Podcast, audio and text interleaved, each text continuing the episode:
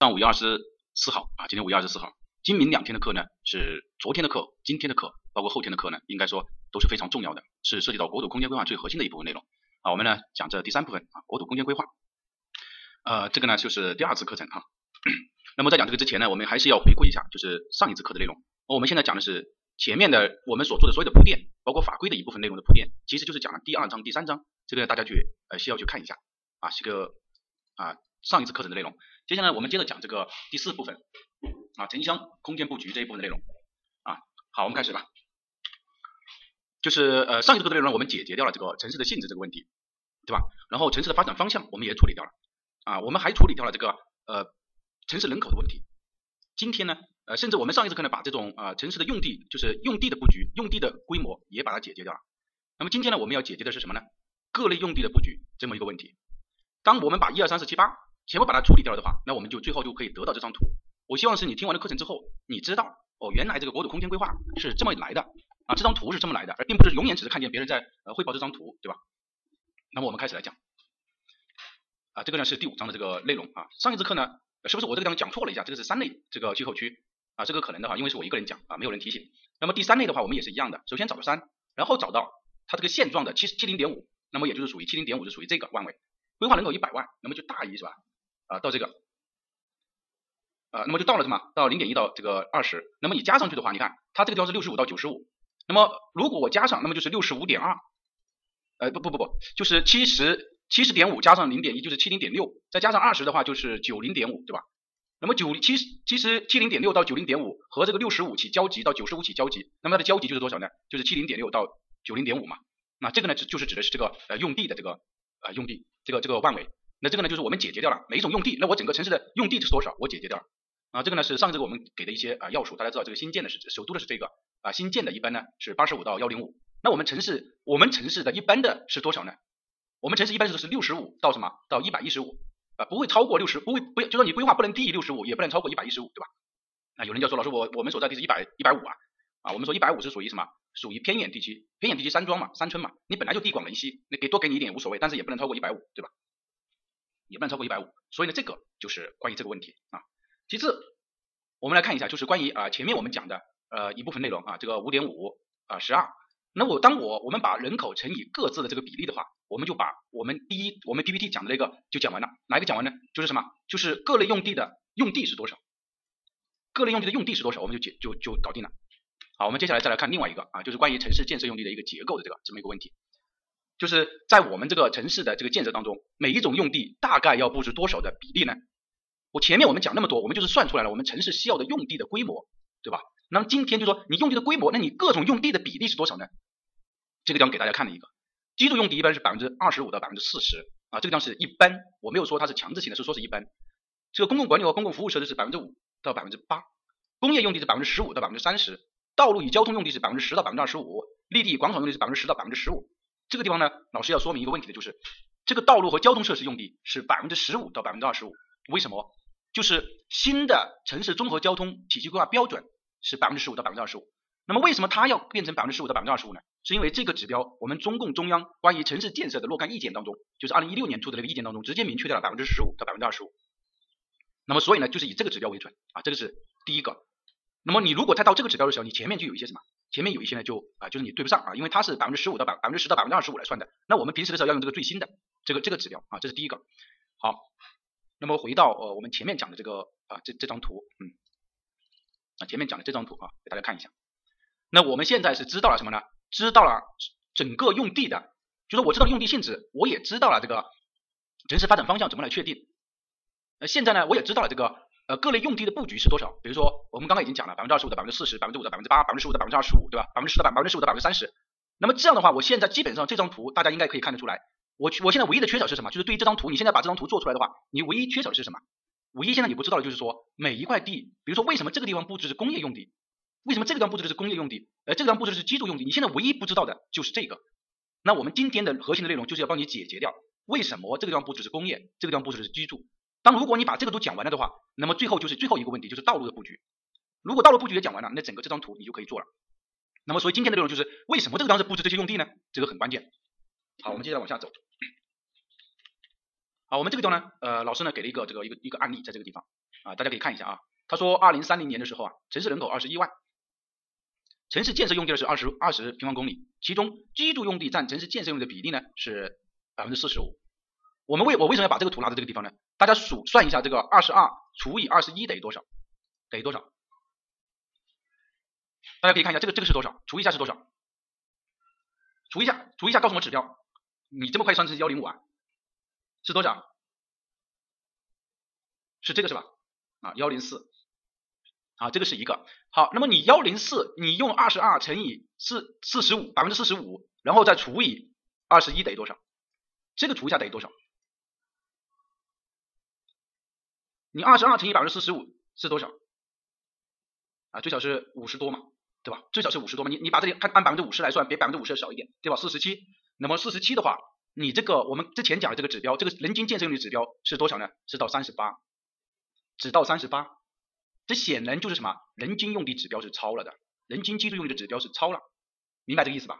这个就是老师给你为什么要给你算的，说这么一个问题。那么你在答题的时候，你看这个地方告诉你说是多少呢？这个地方告诉你说是百分之四十，那你到百分之四十五，当然这个地方是一般，也就是说一是这样做的。那么我们对于我们来讲的，我们在答题的时候就可以说居住用地占比过高，人均居住用地超指标，不符合规定。如果你前面这节课你没有听清楚，那么你在做实物的时候，这个地方你就开始什么？怎么算来的？这个这个刚刚不是刚刚不是在这里算吗？就二十二乘以四十五再除以二十一，这就是在算呢，对吧？就说居住用地总的量是超了，人均居住用地的指标也是超了的。这个就是得分点，硬生生的得分点，明白这个意思吧？啊，终于明白这个了是吧？其实就是要让你知道，其实我的目的，我教学的目的一直是说，你把东西学好了，然后就通过考试，其实很简单，关键是要把东西通过好。好，这个是第一个问题。第二个问题，你看，他说中心城区总体布局，你向西大力发展工业仓储，向南建设，向南建设，就是说跨这个高速公路，跨这条水系来进行这个地方的建设，还占用基本农田来进行建设，你觉得它对还是不对？你觉得它对还是不对？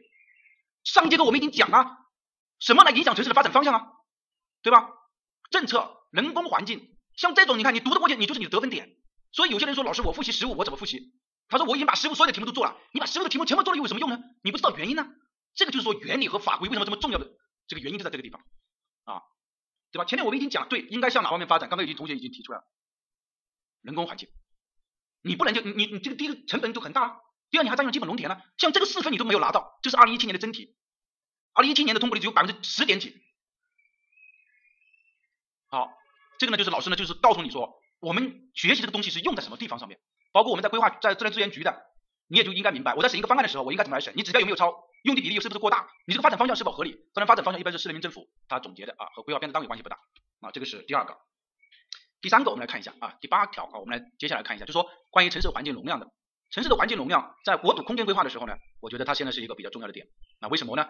因为双评价其实就是在算环境容量，水环境容量，建就是你这个资源评价就是算它的环境容量。好，我们来看啊，这个城市人口容量、自然环境容量、城市用地容量以及工业容量、交通容量和建筑容量啊，这个是说我们城市环境容量要从这几个方面去考虑。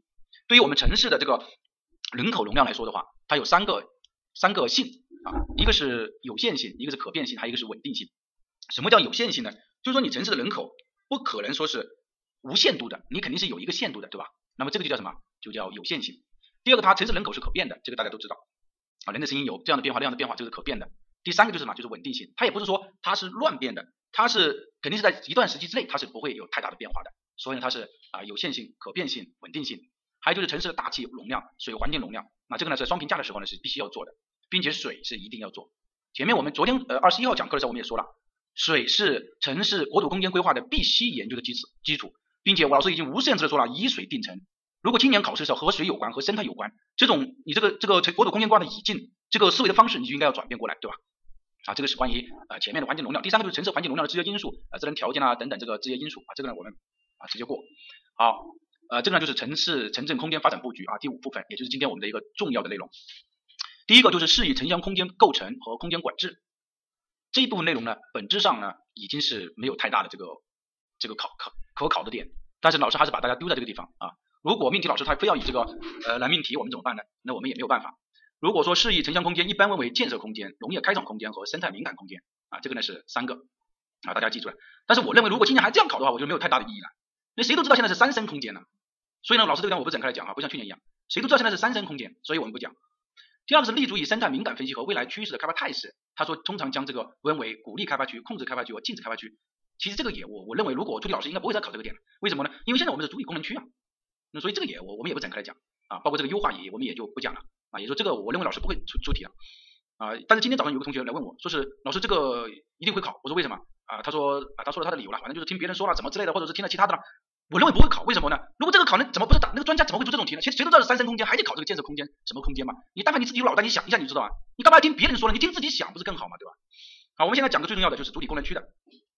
之前在讲法规的时候，我们提到过主体功能区，但是我们没有展开来讲，因为它在原理的内容当中嘛。那我们现在要看的是什么呢？什么叫主体功能区？主体功能区是国家层面的控制我们全国的主要的以县级为单位，听清楚了，以县级为单位的主要生产功能的一个规定。我用的是生产功能，有人说生产功能，那老师是不是生态功能就不属于生产功能？生态它也是属于一种生产的啊。如果按开发方式来分化，它分为优化开发区、重点开发区域和限制开发区以及禁止开发区四个开发区域。记住来啊，这个是很重要的点。第二个，如果按开发内容来划划分的话，它是分为城市化地区、农产品地区和生态功能区啊。那么就说一个是从一个是从开发的方式优化、重点、限制、禁止，一个是从开发的内容城市化、农产品和生态。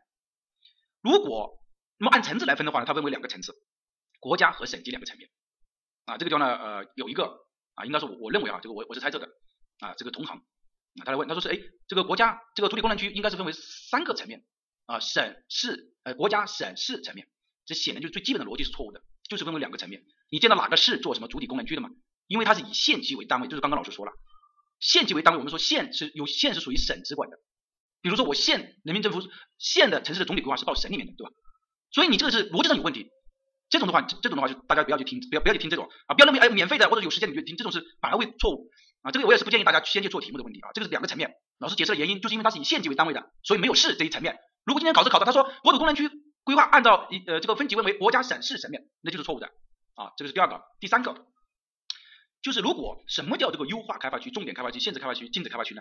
他不是说他乱说，而是说的哎就拍脑袋，来我们这些人坐在这个地方 A B C D 你选，不是这个样子的，它是基于双评价，就是自然资源的能力的评价和未来的发展潜力来进行划分的。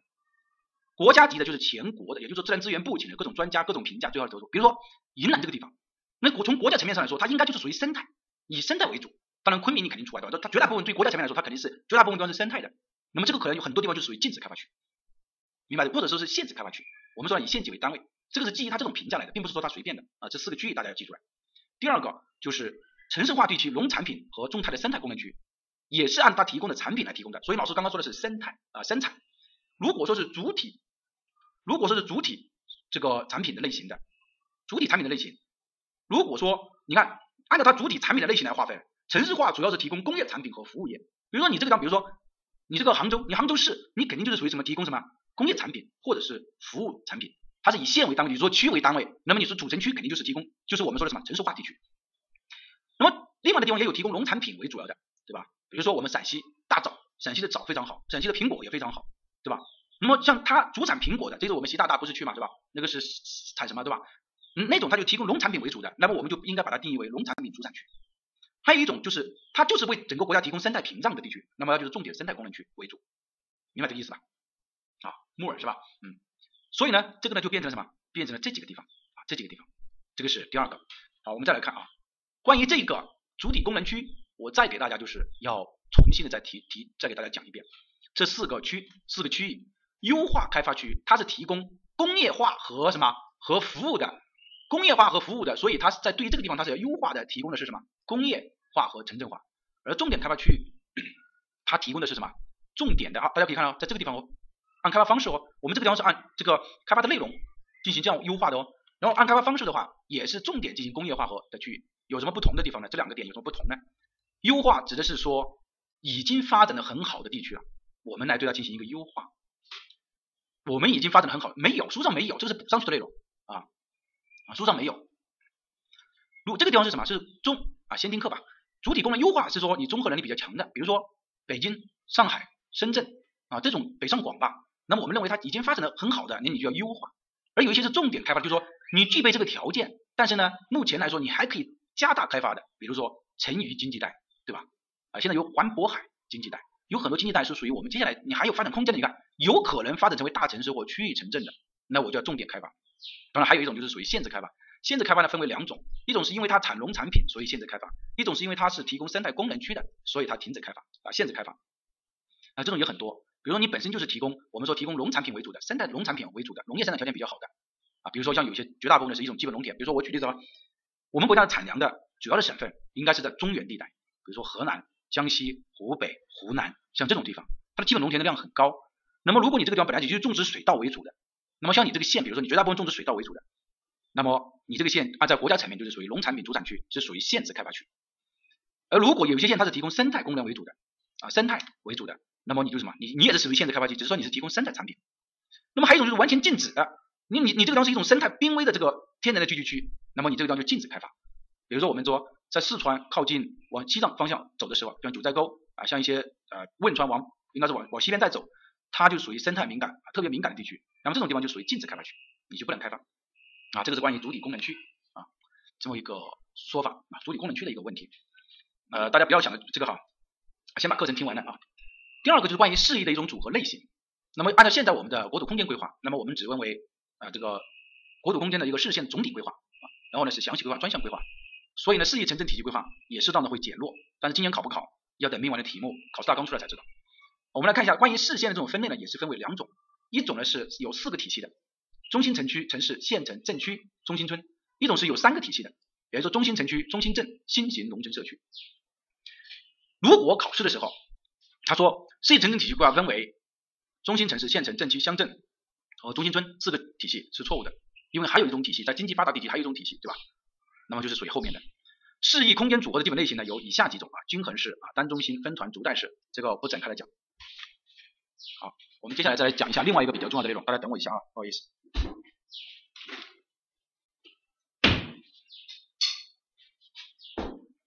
好，我们接下来再来看一下啊，第二个问题就是关于规划区的一个划定。啊，我我也有也有同学说吧，就是问吧，就说听了其他的课还在讲规划区，我觉得这个是完全不科学的。我们现在讲的是城镇开发边界，怎么还在讲规划区呢？所以规划区我们不讲，啊，规划区不讲。你规划区现在还在讲规划区吗？现在讲的是城镇开发边界了，就不再讲规划区了。所以这一点的呢，我们也不去讲了。但是这个地方几个点则，我还是要给大家说啊，因为我们是要以防万一啊。第一个就是它划定的原则，它还是对的。就是如果考试考到了，他说城镇开发边界划定的原则，或者说是规划区划定的原则，它还是对的。科学发展观你不可能打错吧？城乡统筹你也不可能打错。因地制宜、实事求是，当然是对的了，对吧？可操作性也是对的。其中前面三个可能大家没有问题。有人会说，老师可操作性也是对的，当然是对的。国土空间规划若干意见当中明确的，对吧？明确的就是什么？明确的就很很显然的明确的就是什么？就是有我们的可操作性。所以呢，这个什么？这个是不同的地方啊。那我们这个就不讲了啊。我们讲城镇开发边界的划定，书上没有，但是呢，我们还要花很大的精力来讲这一部分内容啊。希望大家认真听。首先，它的原则呢是以下四个原则啊。坚持节约优先、保护优先啊等等，统筹划定这三根线，对吧？这个没有问题。这个地方我提一个问题，有开发吗？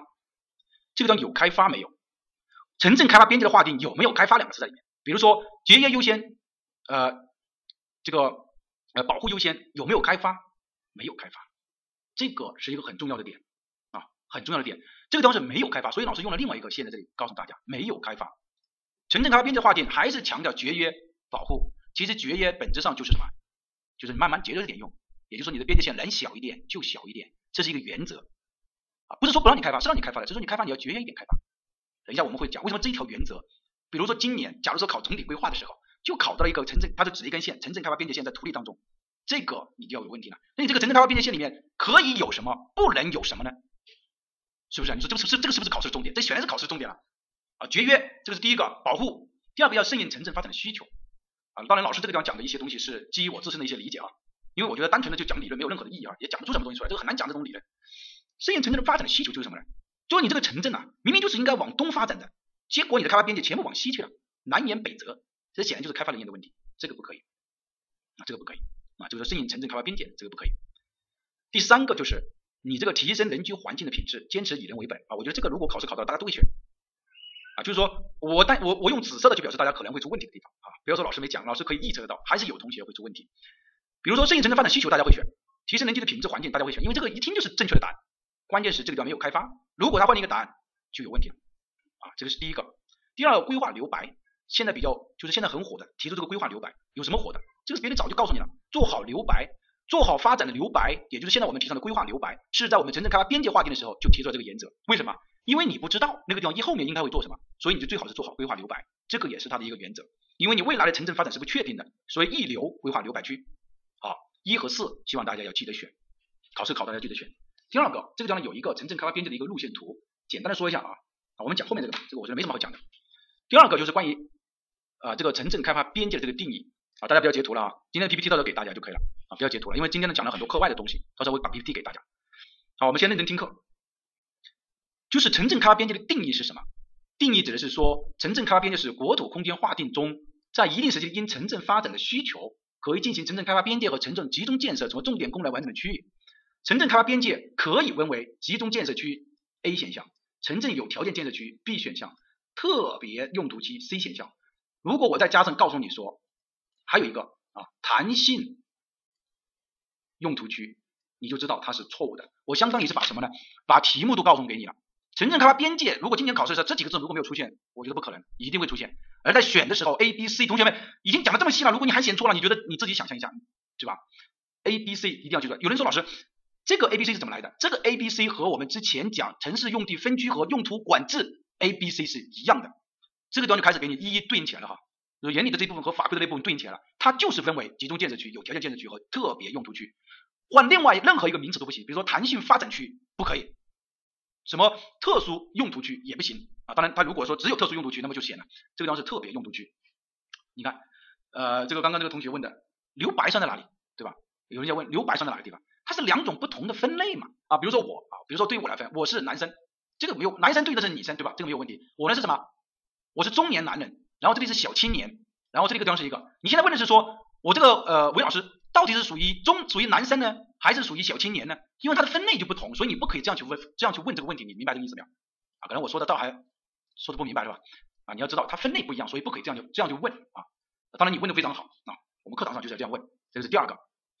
第三个我们来看一下啊，第三个，也就是说这个地方是一个考点啊，我已经说的很明白了哈。如果这种考到你你都答错了，这个就相当于没有听经纬的课了是吧？第二个，城镇开发边界它的步骤是什么？这个步骤我们按照这个来吧，就说第一步是收集资料啊，收集资料，就说你哎。把这个资料收集掉，比如说哪些有什么地形地貌啊、生态环境啊、历史，你要把这个啊收集掉。第二个就是呃控制底线啊，比如说你生态红线、永久基本农田，这个你肯定不能去动。那么你把这个把这个资料收集好了，把这个底线抠出来，不可以去动。最后一个就是什么？就是我们初始的一个边界啊，通过各种啊参照确定开发边界的一个初始的一个万维和这个面积。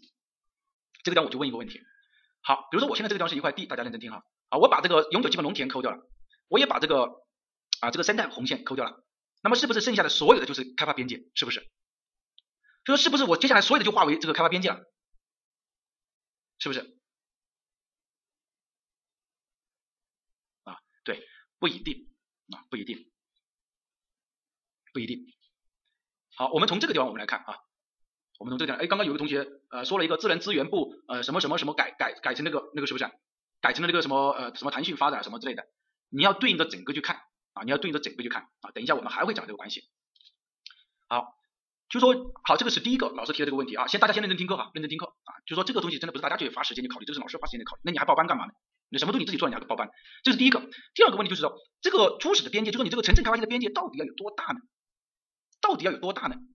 这个也和你的人口有关，和你的人口，就说你首先你还是要预测一下，哎，大概要多大，然后结合实际的情况来。最后一个就是什么？就是修正啊，修正。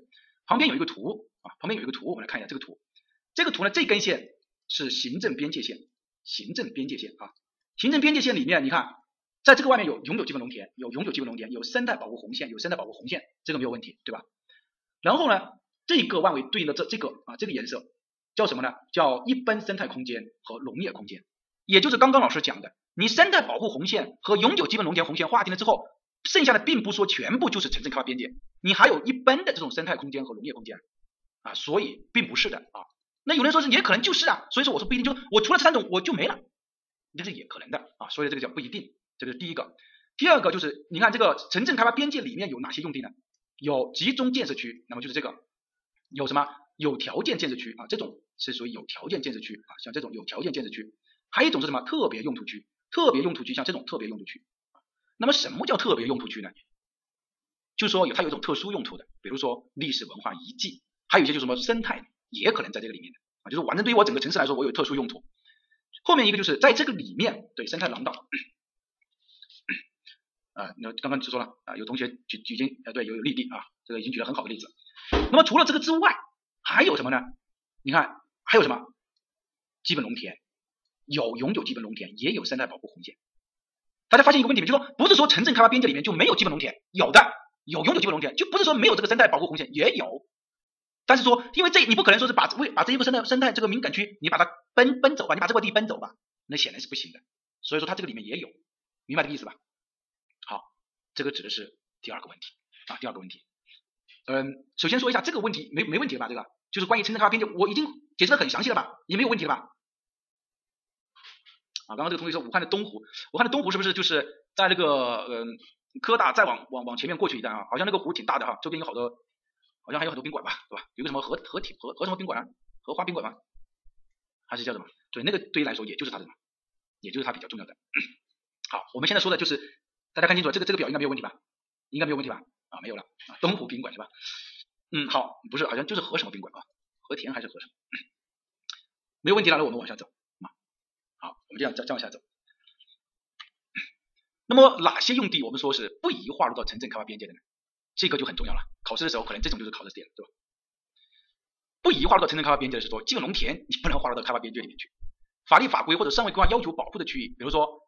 风景名胜区，你都划入到永久，你划入到里面去，不是说它不可能不能在那个县里面，可以在那个县里面，但是说它它还是要单独踢出来的，就是像我们刚刚前面讲的这个图一样的哈，啊，一发一发生灾害的这个地方你肯定不来啊，因为泥石流断裂带的这个不来啊，这个是没有办法，就是你不宜，对于我们考试来说，就是出现了，就是我们认为它就不能划入到这个开发边界里面去啊，这几个，其实有人就要问老师，你这个有矛盾，有什么矛盾？你刚刚又说了它可以在这个边界里面，你现在又说呃它不宜在这个里面，那我到底要怎么办？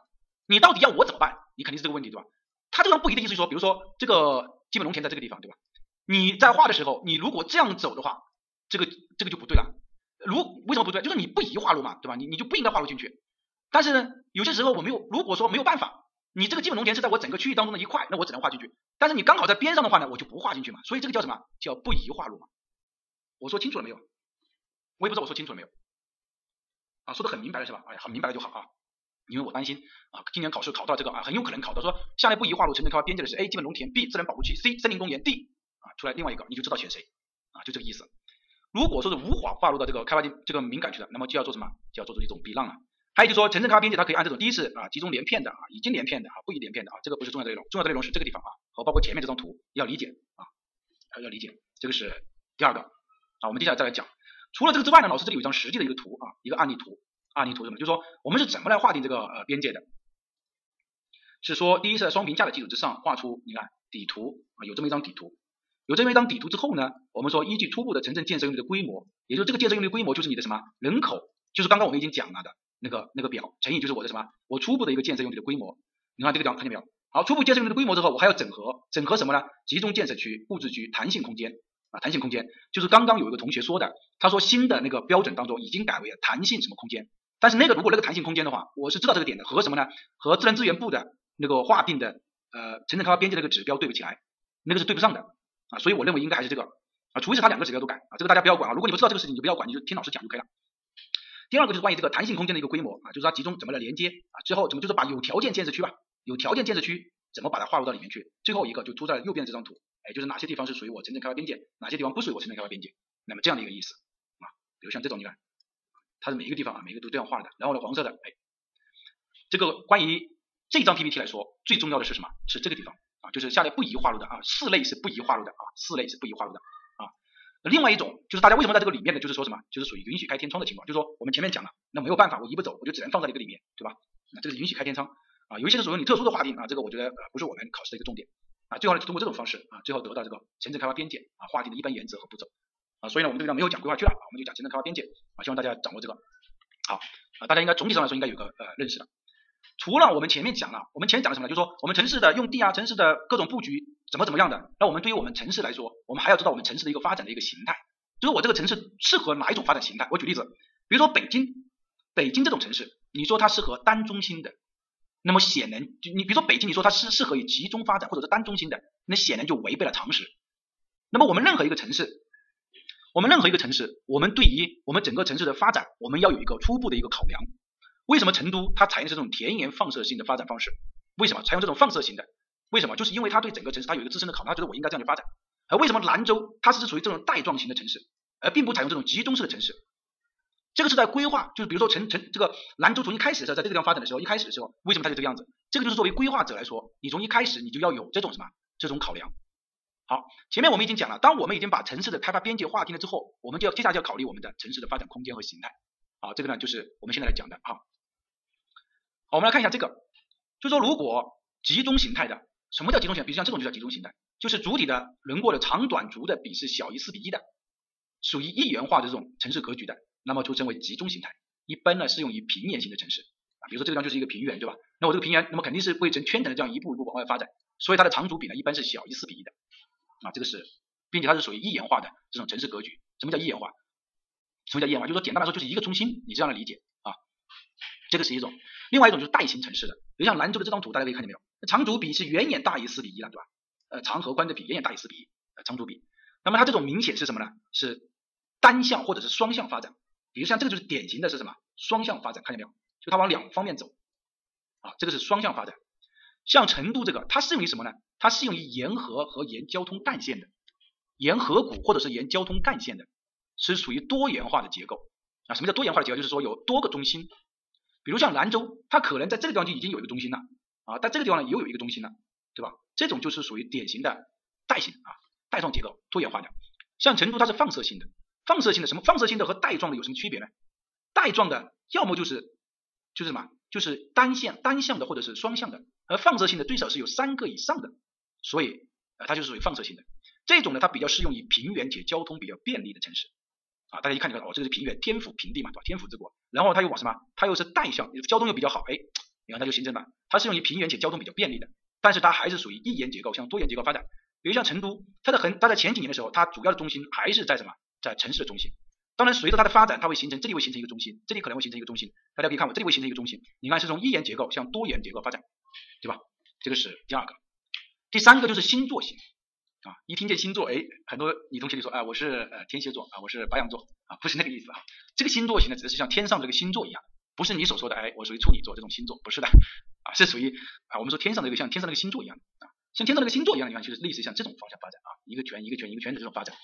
那么它比较适用于什么呢？它比较适用于三个以上的一级组团的啊，刚刚写写错了，星座型的像这种啊，这个叫星座型。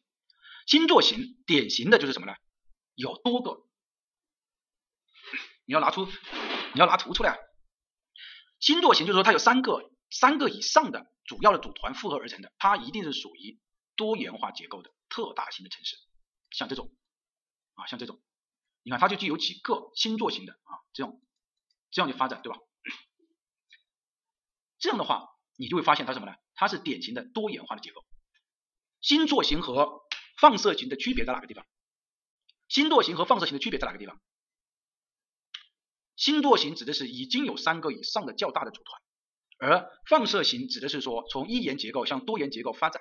一个城市，你不能说这个城市永远是说它是什么？是它是比如说呃这个集中型的，不是的。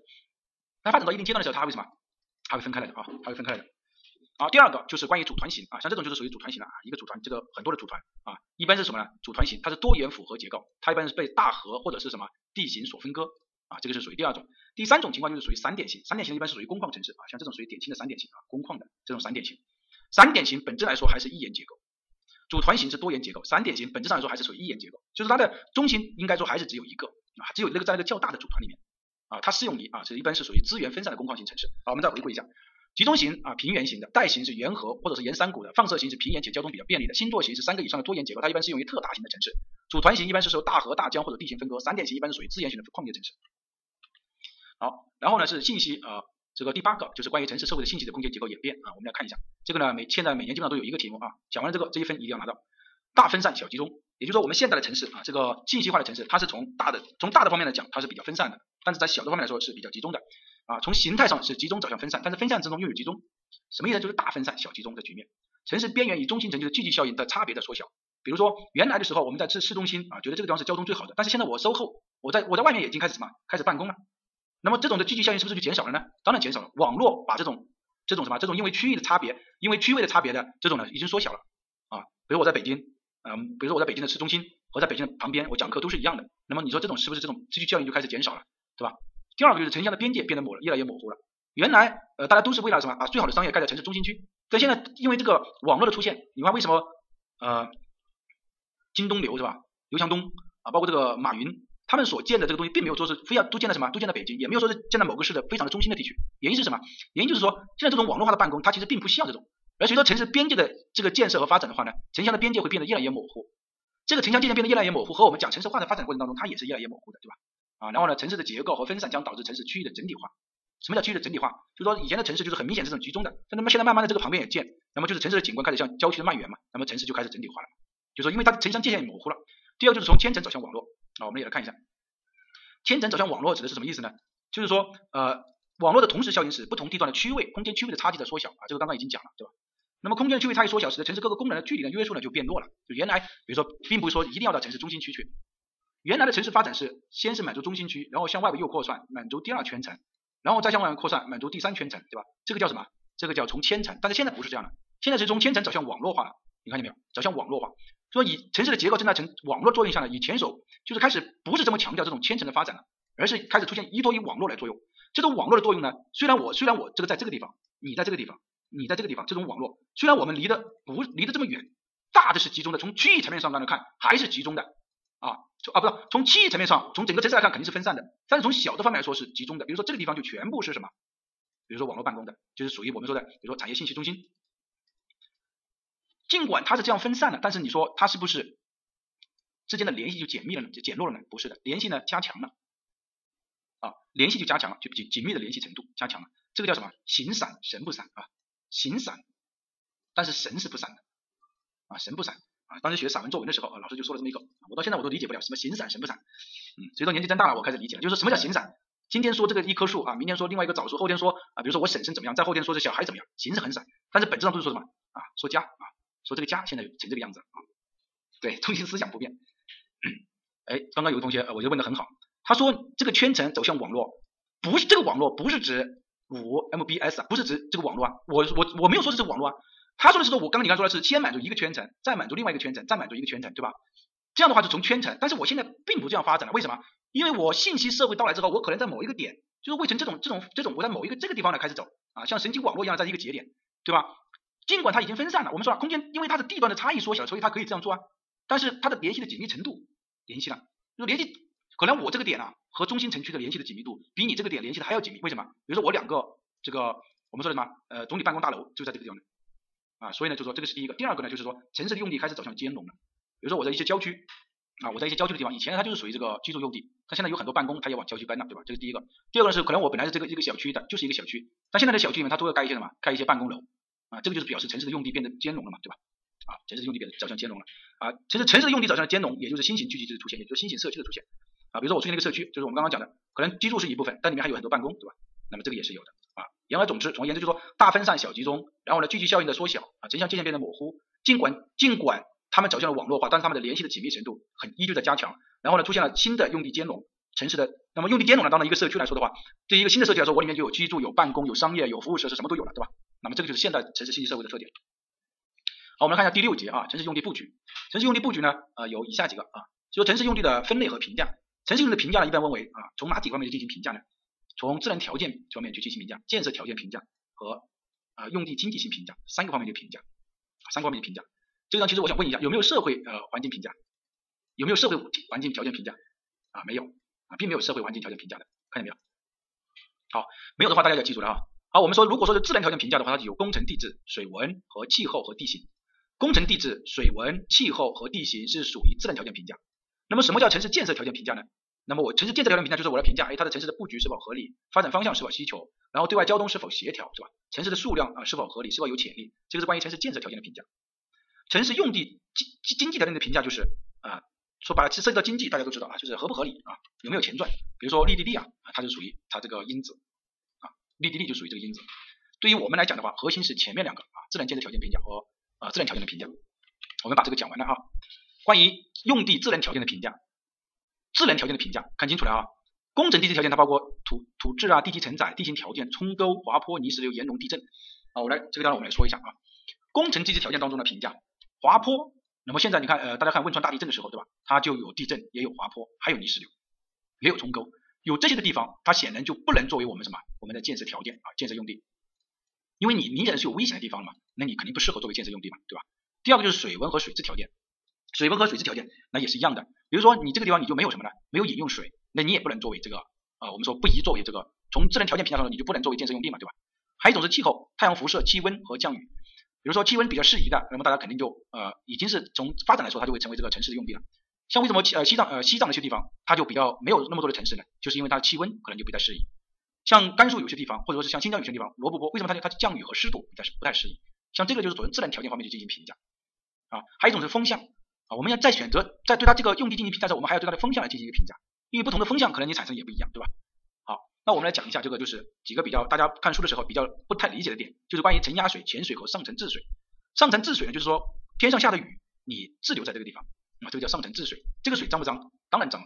因为你是下了雨之后，你随着地上的那个混、那个、那个各种泥沙，包括那个、那个垃圾的渗沥液、垃圾的这个，那你滞留在这个地方，这显然这个上层治水是很脏的，对吧？所以上层治水不能作为饮用水，不能作为饮用水的。上层治水不可以作为水源，这是第一个。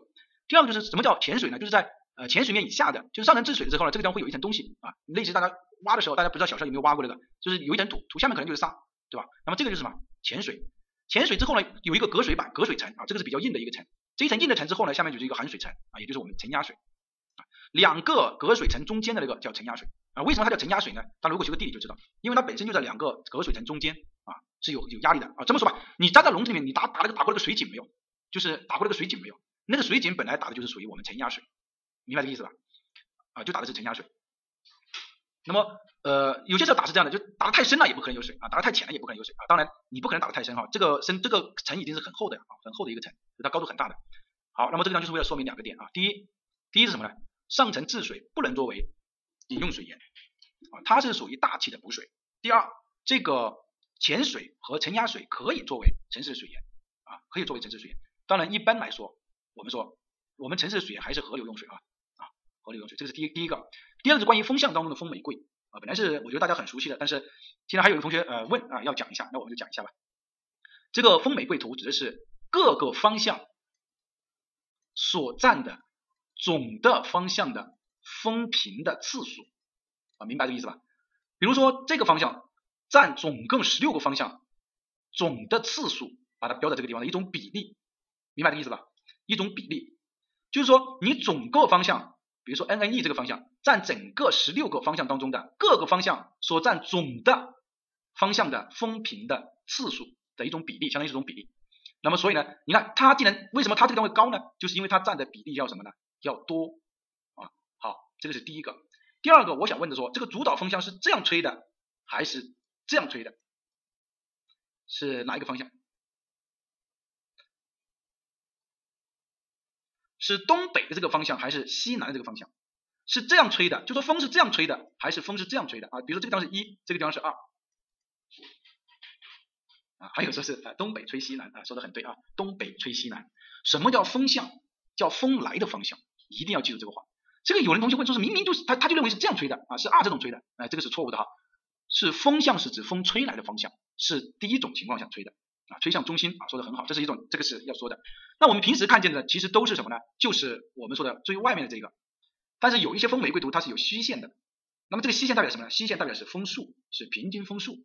你看，尽管你这个。这个方向这个风，你的频率是很高的，但是你的风速并不大。风速最大的是在哪个地方？应该是这个点吧，对吧？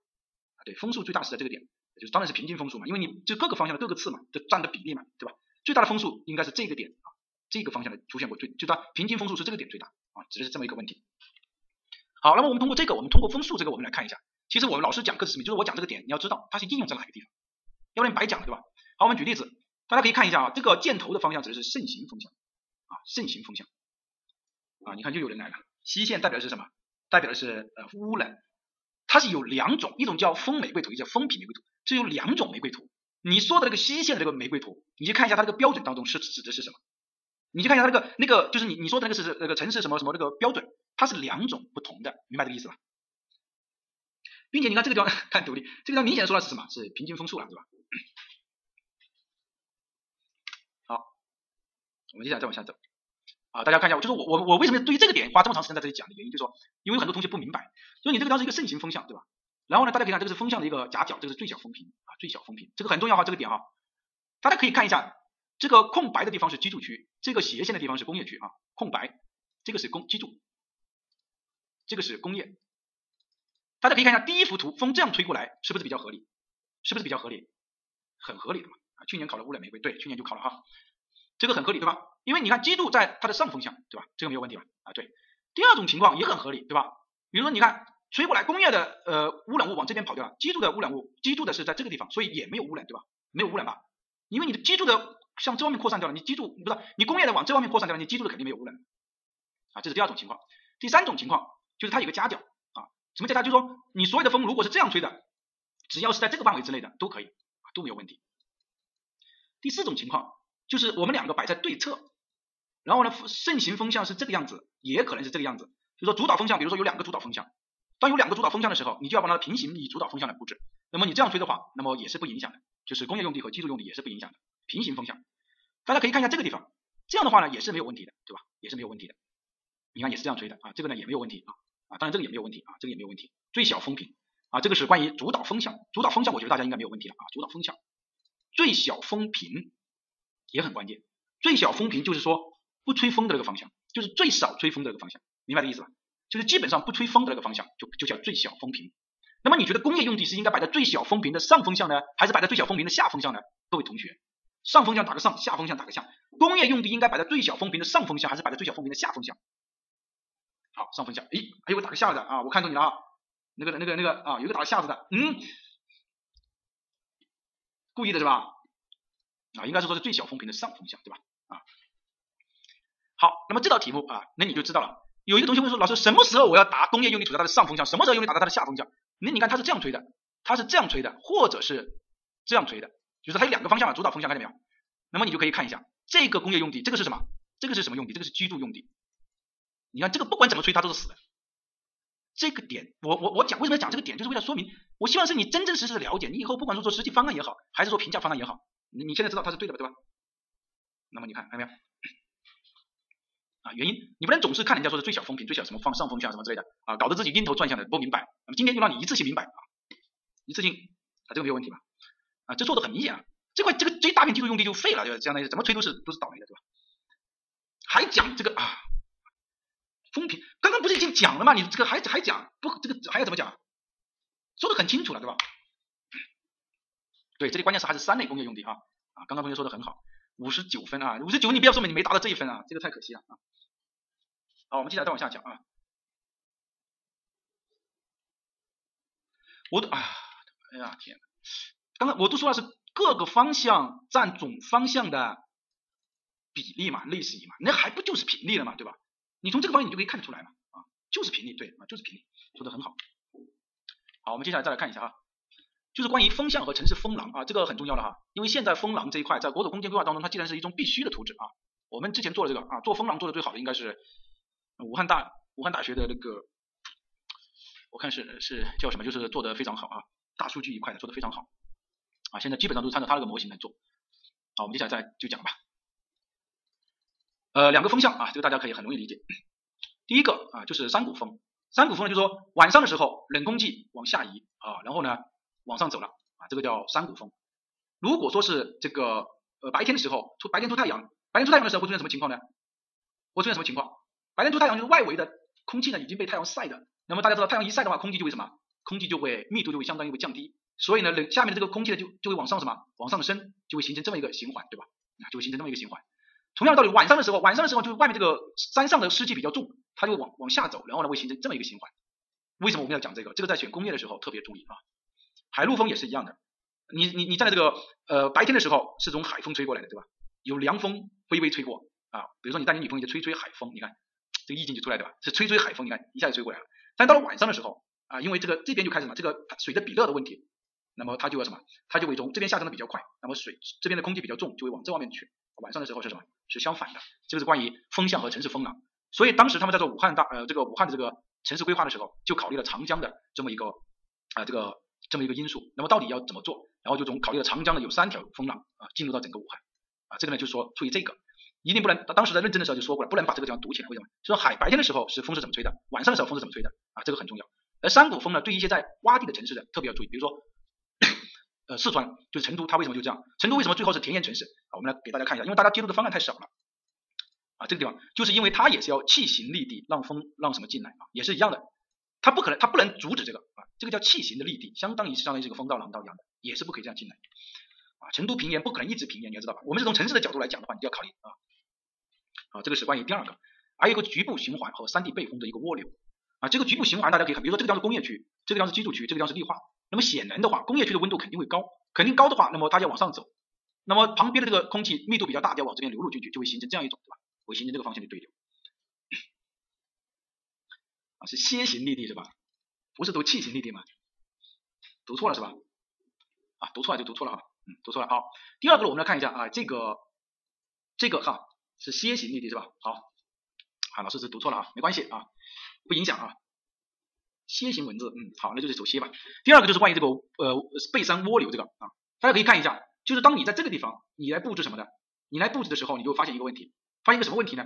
这个地方有一座山，然后呢烟从这个地方过来的时候，烟在这个地方会有一个下沉啊，会从这边这样转过来。这个呢，我之前在做一个方案的时候啊，就出现过这种问题啊。这个地方有个锂电厂啊，锂电发电厂啊，是这个锂一个发电厂。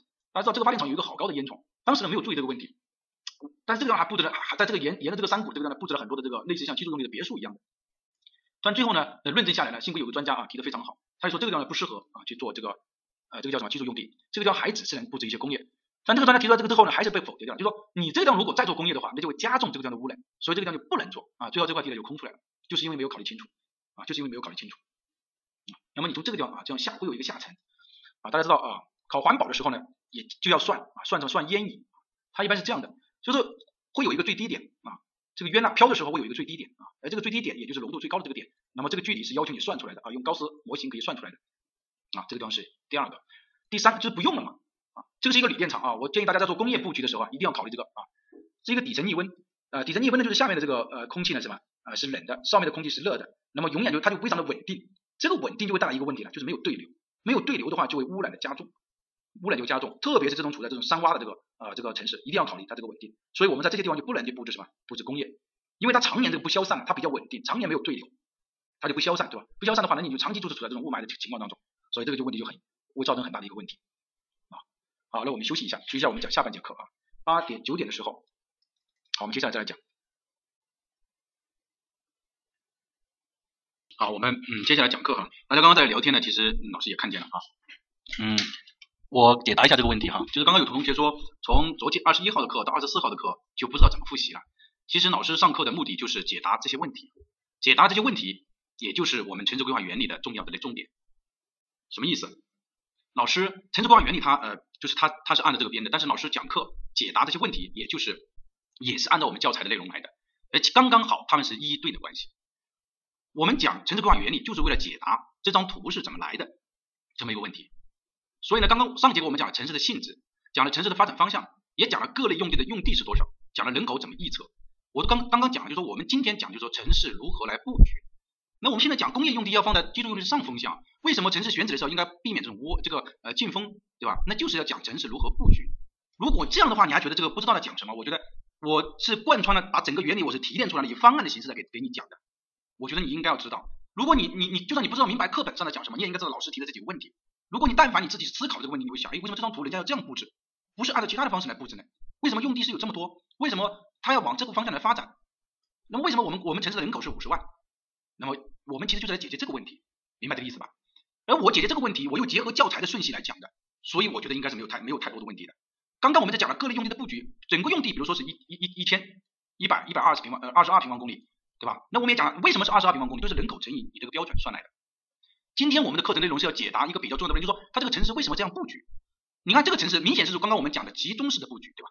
大家发现没有？我们刚刚讲的城市形态，这个就是典型的集中式的布局啊。当然这个刚才开始出现这种呃分呃这个另外一个组团，但是我们认为它发展到后期它也是会联系起来的。就是我们为什么为什么要讲城市布局？为什么要讲什么工业用地啊、什么地质啊？讲这个这种关系，其实就是为了回答第二点问题好，那我们接下来往下讲。对，假设自己你来画这张图，你是怎么来画的？如果你学会了这个，那你就会做城市规划了。书本上他讲的是咋咋呼呼的讲了很多，但是老师是以这个一个方案的形式把你把整个课程串联起来，只是这么一个意思。好，其实我也很难，为什么很难呢？有人呢就说是我们的课程讲的很啰嗦、很拖沓，但是有人又觉得课程讲的不讲的讲的不不透、不明白啊，所以说我们只能走一个中间路线啊，只是这么意思。好，那么第二个就是用地的一个经济性的评价啊，这个呢我觉得没什么好讲的，这个地方的考试的点呢只有一个啊，就是他问你，他问你什么呢？问你说哪一个是属于哪一类？老师勾画出两个出来了，你记住这两个就可以了，一般是常考的两个点。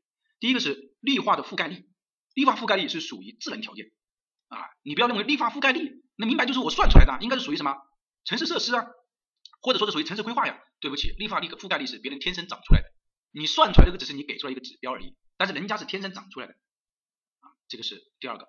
就是第二第第二个点就是通达度，交通通达度就包括公交便捷度、道路网密度和功能和宽度，对不对？那么这样的话就表示什么？是交通的通达度属于土地区位优势。其他的我觉得考到了大家都没有问题啊，这两个我给大家把它抛出来，所以这个没什么好讲的。第三个就是关于城市用地工程适宜性的一个评定，这个评定是什么意思呢？就是什么是属于适宜建设的，什么是基本适宜的，什么是不适宜的。大家你在做图的时候，你不是经常拿着一张图吗？哎，这个地方为什么为什么你这个地方是作为建设用地，其他地方不作为建设用地呢？那就是因为它是适宜还是不适宜这么一个问题，从最基本的地质的角度就考虑的。好。那么我们说地形坡度在百分之以下的，百分之十以下，然后地下水位低于建筑物的，没有百年余域的，没有什么沼泽的，没有冲沟、滑坡、泥石流的，就是我们前面刚刚讲的一些地质的，那么它就是属于一类，也就是适宜修建的土地。第二啊，最后一类是什么呢？就是地形坡度大于百分之二十，地形水水淹没的深度超过百分之超过一点五米的，有严重有严重的这些什么，那么就是属于不适宜建设的。那么剩下的就属于第二类，我就是这样记的。所以我给大家一个最方便记忆的就是百分之十以下。什么都没有的，就是属于一类；百分之二十以上，超过一点五米，很严重的，就是属于三类；其他的通通归为二类，很简单的。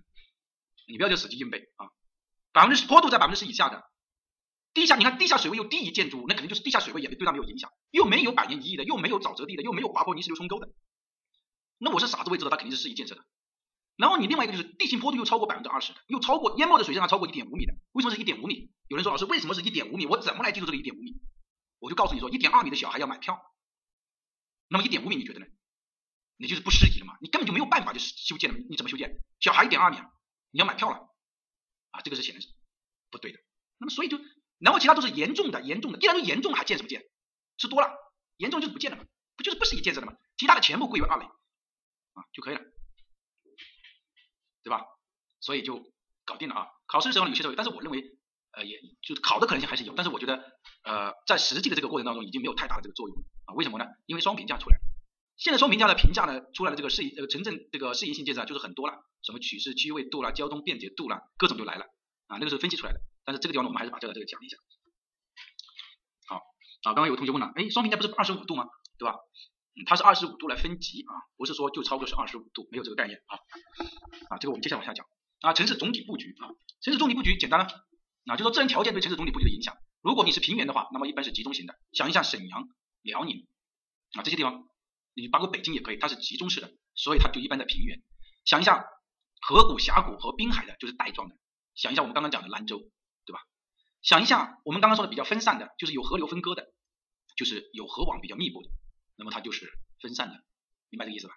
好，第二个就是关于城市的一个景观和各类建设用地的安排，当然这个也会有影响，但这个我认为啊，只是一个比一般的啊，不是主要的。好，我们来看一下，还有地下水，地下水居住用地应布置在地下水的水位的上水位，也就是说，我知道我整个地下水啊，比如说这里是整个城市的地面，我地下水是这样来走的，居住用地应该布置在地下水的上风向，而污染的工业应该布置在地下水的下风向。刚刚那个同学，你说你不知道现在在讲什么的，其实就是告诉你。人家的工业用地为什么布置在这个地方？你先就是告诉你，就是那张图的工业用地，它为什么布置在南侧？为什么不是布置在北侧？那个就是因为那条河，那条河的是从那条河是从这样这样转下来的，对吧？那你就要考虑啊，我这个只是举个例子了。那么你就要知道，我我工业用地应该布置在水流的下游，这个是第一个，要布置在什么？工业用地应该布置在水流的下游，地下水的下游，也还要布置在什么？下风向。那么就把工业用地给它布置好了，居住用地良好地段给居住。等一下我们再来讲啊，这个是说城市的总体布局。第二个就是关于呃河流，如果你河流的平直段，我们的内河港口应该设置在河流的平直的地方啊，比如说这里是条河流啊，举例子啊，然后这个地方是平的，那我们内河港应该设置在什么？设置在这个地方。为什么？大家都知道有句话叫三十年河东，三十年河西。你在 S 路段的话，它是属于这个冲击的影响，这个地方会越来越往挖，然后这边会往外凸，对吧？那么你如果河口港设在弯曲的路段的话，是不是整个就不稳定了？它就可能随时坍塌，对吧？这是第一个。第二个，水位比较深、岸滩比较稳定的、有山体屏障的海湾就设置海港。简单来说就是内河港设在平直段，海湾呃港海港设在弯曲段，也就是海湾的这个地方叫海港。这个是关于第二个。第三个就是风向，盛行风向及风速的关系。刚刚我们已经讲了，老师这个地方不讲。还有就是风频、进风频率。刚刚有个同学说，这个和那个河谷那个古风不是一样的吗？不是的，古风指的是它还有对流啊，你发现没有？它是有对流的，山谷风是有对流的。比如说晚上的时候，我的气温下降了，我就往这边走。但是进风是没有对流的，它非常的稳定，看见没有？它没有对流。你看下面是密度比较大的冷空气，上面是密度比较小的热风，它没有对流，没有对流就没有办法消散了。所以它这个是没有啊，谷底逆温层。啊，这个如果你是属于，比如说云南，我举举例子，可能有些县城就出现这种情况，那你是需要考虑，哎，这种情况就要查，你这个就气象局去查，查什么？查它的逆温的指数。比如说经常发生这种烟雾消散不了的情况，可能就是发生了这个呃底层逆温了，那么你就要想到要有一个办法来破局啊。好，我们接下来往下走。第二个，我们来看一下，二幺四六零提了一个什么问题啊？我们接着往下走，就是关于城市用地布局的。城市用地布局呢，两种方式啊，这个很重要哈，这个地方很重要啊啊，我可以这样说啊，最重要的在这个地方呢。城市总体布局它围着两种方向啊，两种形式。那么一种呢是集中式的，一种是分散式的，对吧？一种是集中式的，一个是分散式的。如果如果你集中式的，那么当然有它的优点咯，啊，比较节约节约的用地啊，容易容易什么这个配套，各种设施容易配套啊，山谷风的问题是吧？啊，这个就是我们直播的好处哈，直播可以看见大家，然后顺便给大家解决了这个问题啊。当然居民的出行也比较方便啊，城市的氛围呢比较浓郁。大家都很容易，你看我整个城市集中布局，对吧？大家都到这个地方去玩，是不是节约了投资？我铺的管管道、修的路，并不需要那么多啊，用地也比较节约，对吧？那么这个就是什么？典型的集中式的布局，居民呢也生活在一起，出行的距离比较短啊，这个比较好。但它也有缺点呢，它的缺点是什么呢？缺点是用地的功能不是十分明显，工业和居住区它就比紧邻了，这种容易造成什么？容易造成污染啊！啊刚刚那个同学说的非常好，老师说了这个地方很重要啊，实物要考啊，关键就是这个实物要考，这个大家要高度警惕。啊啊，在去年冲刺班最后押题的时候啊，十五分钟押实物，我就讲了这个地方。有同学说是老师，你讲这个地方做什么？我我估计可能有去年去年的同学啊，说你讲这个做什么？你这个是讲什么？你要把题目讲出来啊！啊，去年的第二题分为五个方案，那个是典型的分散组团式布局，优点缺点典型的就写在这个地方。实物啊，哥，你要我把题目拿出来，有题目也不能拿出来，你这个是想到我什么？想到我明年是国家饭了，你知道吧？啊，不要说没有题目啊，我们没有题目。好。啊，十五分钟押题啊，有个同学就在那里说，你讲这个做什么啊？没用，什么机灵点啊？有些是要机灵点。从这个道理发现，他当然是紧凑了，他节约投资了，对吧？啊，容易这个节约成本，然后呢，出行的距离也比较短，嗯，对吧？然后城市啊啊，这个是去年听过课的同学，对我就说了，我说你就不管怎么样，你把它记出来就可以了。集中式布局的特点，它的用地，它的缺点是什么？就是说你集中在一起的话，你当然是工业和生活比较紧邻啊，容易造成污染啊。这个大家都知道，很很很简单的道理，对吧？第二个是大面积的集中连片布置，你这中心就是压力就会很大呀。比如说你看。为什么那些大城市发展到最后，它都要这个地方批一个组团出来，那个地方批一个组团出来？为什么？就是因为中心区的人口密度很高啊，越往中心区人口密度越高，交通流量比较大，那城市道路就会出现拥堵，对吧？城市道路就会出现拥堵，这个典型的。好，还有一个就是城市的城市的这个呃这个发展会出现摊大饼的现象就是说，比如说，哎，集中式的，你集中发展啊，发展摊一块大饼，摊一块大饼，摊一块大饼。有人说他不知道摊大饼是什么意思，那你至少看过我们卖早点的阿姨丢一个鸡蛋，呲呲呲呲，对吧？卷葱饼你都看过吧？那就是摊大饼，摊的非常好，对吧？哎，这个叫摊大饼，你就看它带来很多问题啊。这个是第二个，第三个就是分散组团式的啊，分散组团式，它的优点是什么啊？它一般呢是属于组团啊，这个分割啊。那么你看这种分散组团式的优点是布局比较灵活，它的用地呢具有弹性。当然了，那你分散那么开，你肯定是有弹性的啊，比较容易处理延期和禁区的这么一个关系。第二个就是每个组团它都接近自然啊，物比较优美啊。第三个就是城市布局的井然有序。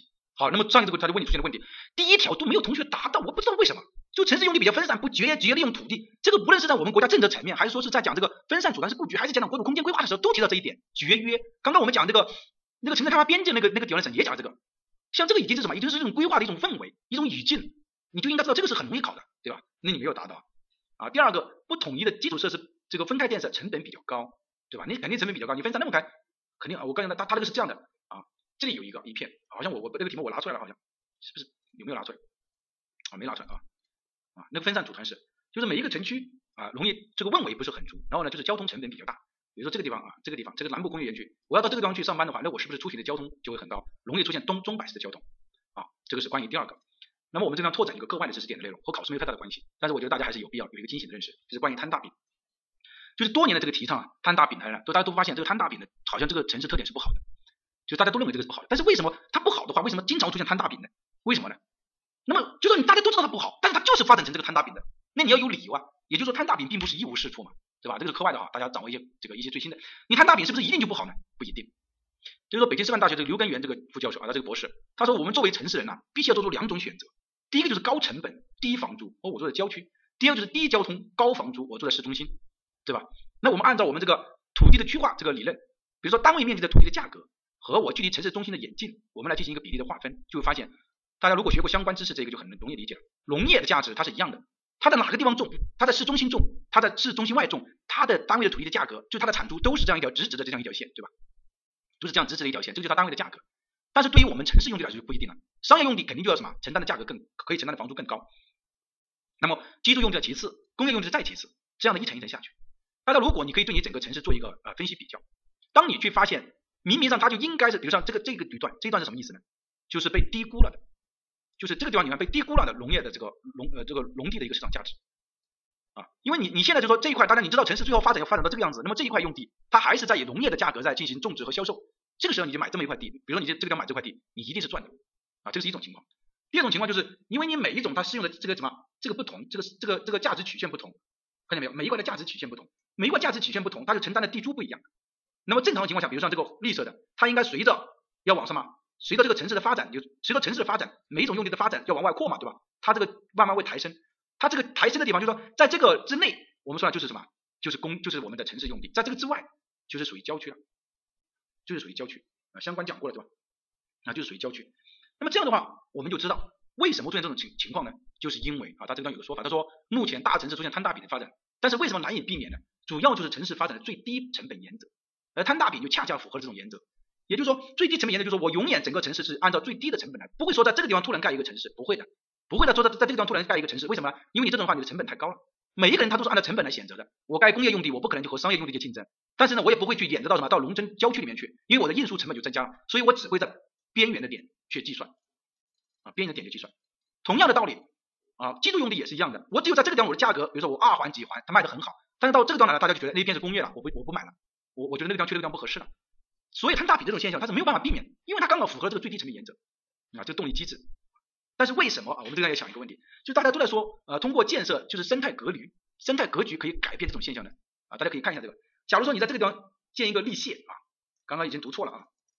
你看我在这个地方建一个什么？建一个立地的话，那么是不是相当于这一块就打断了？怎么打断呢？制造业就只能到这个地方，从这个地方又开始有一个中心，又开始什么？又开始往外走了，对吧？你这样的话，你就会发现什么？它生态安全、生态格局可以改变摊大饼这种现象，明白这个意思吧？啊，摊大饼这种现象，有些都要建一个中心城市。很多地方说是建一个新区，新区和老老城之间应该还是一定要有所隔离，这个新区才可能为什么整得很好啊？这个呢是啊一个课外的内容啊，就是摊大饼，它并不是说一定是一无是处。好，那我们来讲一下呃另外的啊第四点，就是城市总体布局的基本原则。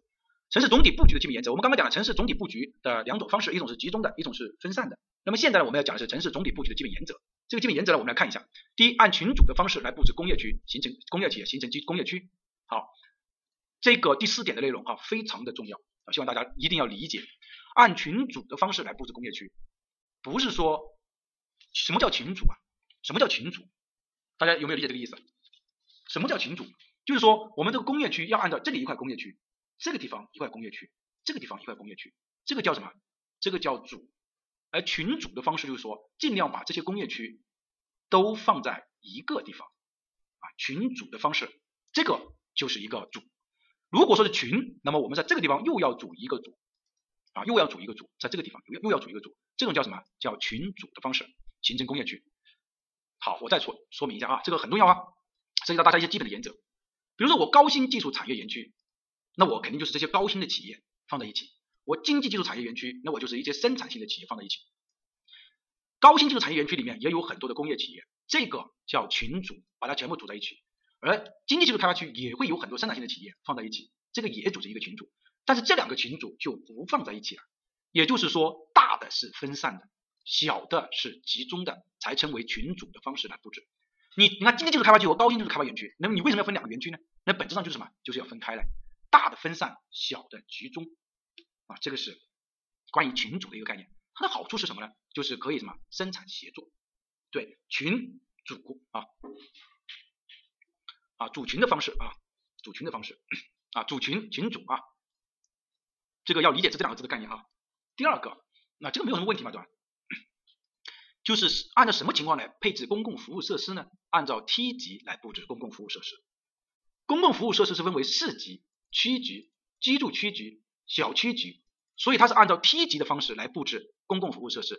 大家在做编制城市规划的时候，这个概念要一定要深入到其中。但现在已经现在已经就是你不升了都不行，为什么呢？因为居住区规划设计标准明确就规定掉了，你要按十五分钟生活圈、十分钟生活圈、五分钟生活圈来布置布置这个公共服务设施，对吧？啊，这个是按梯级来布置。梯级来布置。第二、第三个就是关于什么？关于绿地怎么来布置？绿地是按照均衡布置。绿地啊，我们说是要均衡的来布置啊。关于这个点呢，在讲基础区规划设计标准的时候啊，肯定大家有人看得见的啊。有一张图就是东京和北京的典型的区别。为什么十五分钟生活圈它人均是人均的利率要达到二？这个达到五十分钟的达到一，五分钟的也达到一，基础组团零点五，并且它们是什么不包含的关系？为什么它要不包含呢？就是为了说每一级按照每一级的进行计算，所以它就是各级。均衡分布啊，各级均衡分布。第三个、第四个就是什么？就是公共活动中心啊，就是你公共活动中心要成体系。第五个就是我们的道路交通和按照交通性质和交通速度啊，我们就分为什么？划分道路，比如说主干道、次干道、支路啊，这么一个关关系。大家我我们我们讲这个的目的是为了什么呢？然后我们知道大概的哦，工业用地应该是大的分散，小的集中。这种服务设施应该是按照梯级，市一级要布置布置市的啊，区一级要布置区的，小区级要布置小区级的。如果说绿化呢，要分级，要均衡来布置，不可以说全部布置在一个地方，要分级均衡，每个地方都有公园，每个地方都有居住呃这个区的这个公呃这个休息的场所。如果说油气呢，要形成公共活动中心的体系啊，那么这个肯定就是什么是梯级，刚刚已经说了，对吧？那你市一级的你要配置市一级的公共服务设施，比如市政府，那么它就是市市一级的嘛，你区政府就是区一级的嘛，对吧？好，那么呃讲了这个之后呢，我们在布置整，我们现在就是在讲这个用地布置。那么在讲这个用地布置，我们还要强调一个艺术性，对吧？就说你你尽量能让你整个用地变得有艺术性一点。那么我们说，对于我们艺术性来说，西方和东方是不一样的啊。那么你看，都强调这个轴线的组织方式，就是要讲一个空间系列和秩序感，对吧？空间系列和秩序感。那么大家可以看一下，就是节点、路径、界面和标志。这个呢是我们书上提的，但是凯文林奇提的是路径、边缘、地标、节点和地区啊。大家可以去看一下啊，本质上其实是差不多的，是一样的。比如说节点就对应的节点，路径呢就对应的路径，界面呢其实对应的是什么？啊，边缘，比如说上海的浦东，那你在黄浦江上过去的时候，他就认为黄浦江两边的这个就称为一个界面，啊，这这指的是这么一个意思。黄浦江两边的这个就是一个界面。那么你说你在布置城市的时候，你要不要考虑这个界面？当然要考虑了。而对于在这个地方来说的话，它应该就是一个边缘，对吧？边缘。然后呢，有一个区域，那么就是地区的意思啊。啊，为什么我要讲这个呢？就是有人也提出这个问题啊，说是哎不一样。那我就认为它本质上应该是就是一样的啊，就是一样，就是凯文林奇的这个啊。然后第二个，我们来看一下我们北京的这个啊这个故宫，大家可以看一下。那大家从这个地方你走过去，你发现什么呢？它有没有轴线？有没有轴线？有轴线。但是这条轴线是虚的，就是虽然你看得过去是有轴线的啊，不是说看得过去是说，当你在其中走的时候，你感觉到它是没有轴线的啊，就是还是有房子遮挡了。像这种就比较虚了，就是虚的有。但是在国外就是实的有啊。你看国外告诉你说这里有一条对称的轴线，它就是一条硬生生的对称轴线在这个地方啊，对称轴，看见没有？他说了有一条对称轴，就是有一条对称轴。这个上也是一样的，告诉你说这里有一条对称轴，你去看它就是有一条对称轴。但是中国的就是这样的，你去里面走在里面，你感觉到你是看不出对称轴，看不出对称轴出来的。但是实际上它有这条对称轴，所以还是为什么？它是一个是虚的，中国是虚的啊，国外的西方的是实的啊。这个是第二个，就是城市设计的要强的一些艺术性。好，那我们就来快速的讲一下这个城市用地的这个布局。前面呢我们已经讲了，就是啊各种用地大概布局的原则。那我们来讲一下，那么各种用地的布局的需要多少用地呢？居住用地就是人口乘以人均。工业用地就是工业产值乘以单位工业产值用地，或者是工业门类的职工乘以单位职工的人均用地。有人一听，我头都是大的，你跟我讲这些，我来听你的课，你跟我讲这些，谁不知道？我知道你告诉我它是什么意思，我现在就告诉你什么意思，你别急嘛，对吧？人口乘以人均肯定容易理解啊，人口你预测出来了，比如说增长率法啊、趋势外推法，这个前面上节课我们已经讲了。那么你再乘以人均，人均是多少？人均是那张表，那张表是多少？那你就记住了，哎，所以基础用地就什么就出来了。第二个工业用地，工业产值预测乘以单位工业用地啊，产值就说，比如说我。我这个一个产值，我告诉你，产值一万啊一万元需要一亩地，那我预测我也可能会产值五十万，那我肯定要用五十亩地嘛。这个就是指工业用地，这个是一种方式来进行计算的。第二个是我对工业门类的职工工人数，我来进行一个统计。比如说我预测最后我需要一千人，但是每一个职工大概需要多少亩地？我这样来算第二个工业用地。好，第三个就是有人说老师，你这样的话那我怎么算呢？我还是算不出来，对吧？我怎么知道它是多少？